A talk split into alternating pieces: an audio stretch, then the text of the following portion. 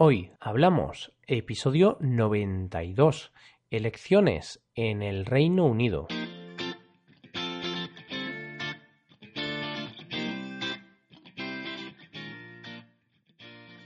Bienvenidos a Hoy Hablamos, el podcast para aprender español cada día.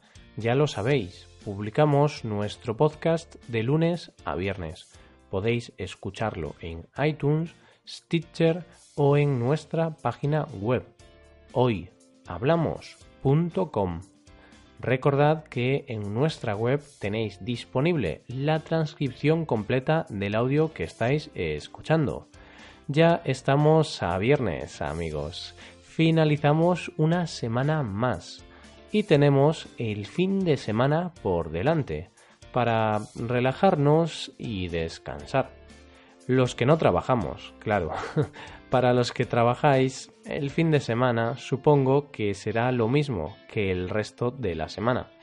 Hoy vamos a hablar de un tema de actualidad y de mucha importancia en Europa las elecciones en el Reino Unido. Comentaremos los resultados y el futuro que le espera al país. Hoy hablamos de las elecciones en el Reino Unido.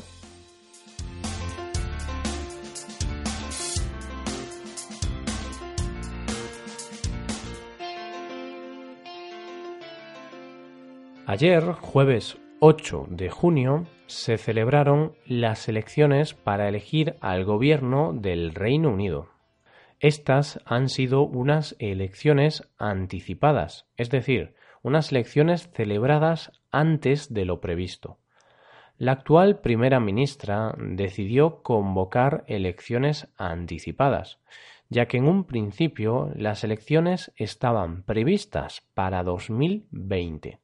No obstante, Theresa May decidió celebrar estas elecciones antes de tiempo.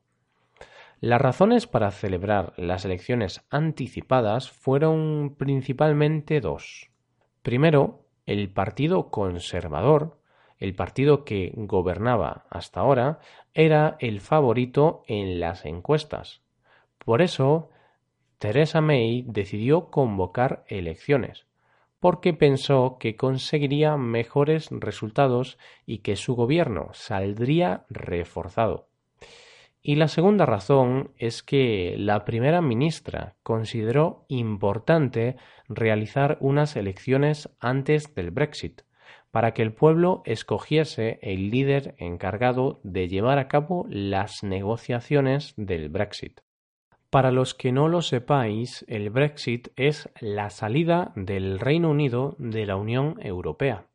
Hace unos meses realizaron un referéndum en el país, preguntando si querían que el Reino Unido abandonase Europa o si querían que se quedase en Europa. Un 52% de la población votó para abandonar Europa por lo que dentro de mm, dos años, más o menos, el Reino Unido ya no formará parte de Europa. Antes de hablar de los resultados de estas elecciones, os voy a hablar un poco de los principales partidos políticos del país. En el Reino Unido hay dos partidos políticos principales. Uno de ellos es el Partido Conservador, cuya líder es Theresa May. Este partido fue elegido por mayoría absoluta en las elecciones de 2015. Este partido es el que podríamos considerar de derechas. Sus principales ideas son que el liberalismo económico es lo mejor para el país, que se debe fomentar el sector privado y que el Estado no debe intervenir en la economía. Por otra parte, tenemos al Partido Laborista, cuyo líder es Jeremy Corbyn. Este partido actualmente es el segundo en número de votos, pero está muy cerca del Partido Conservador. Al Partido Laborista lo podemos considerar de izquierdas. Esto significa que sus ideas políticas son que el liberalismo económico es malo para el país y para los trabajadores de las clases bajas y medias, por lo que defienden una mayor intervención del Estado en la economía. Después también tenemos al Partido Nacional Escocés, cuya líder es Nicola Sturgeon. Este partido defiende la independencia de Escocia. Su principal idea es que Escocia se separe del Reino Unido y sea un país independiente. Evidentemente, he explicado las ideas de estos partidos de forma breve y resumida. Está claro que sus ideas son más complejas y diversas, pero la idea general es esa. Y hablemos ahora de los resultados de las elecciones celebradas ayer. Los resultados son los siguientes. El Partido Conservador ha conseguido el 42% de los votos. Ha logrado un total de 318 escaños.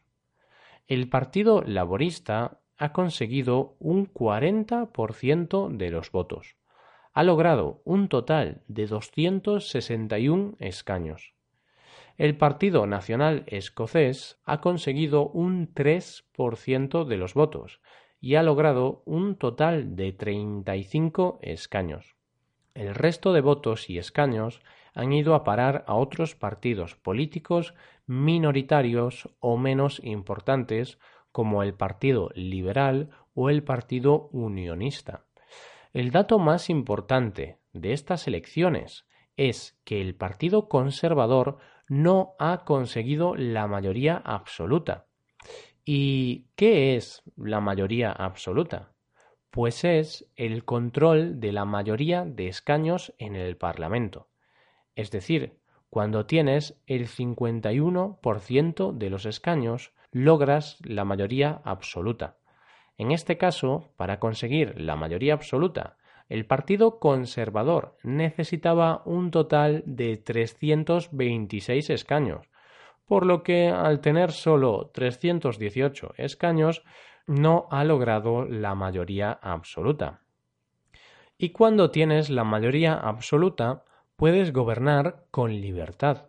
No tienes que negociar con otros partidos políticos porque al tener la mayoría tus leyes siempre serán aprobadas. Por eso estas elecciones han sido un gran fracaso para el Partido Conservador. Ellos esperaban conseguir una amplia mayoría absoluta y esperaban salir reforzados de estas elecciones. Pero, ante la sorpresa de todos, han conseguido todo lo contrario.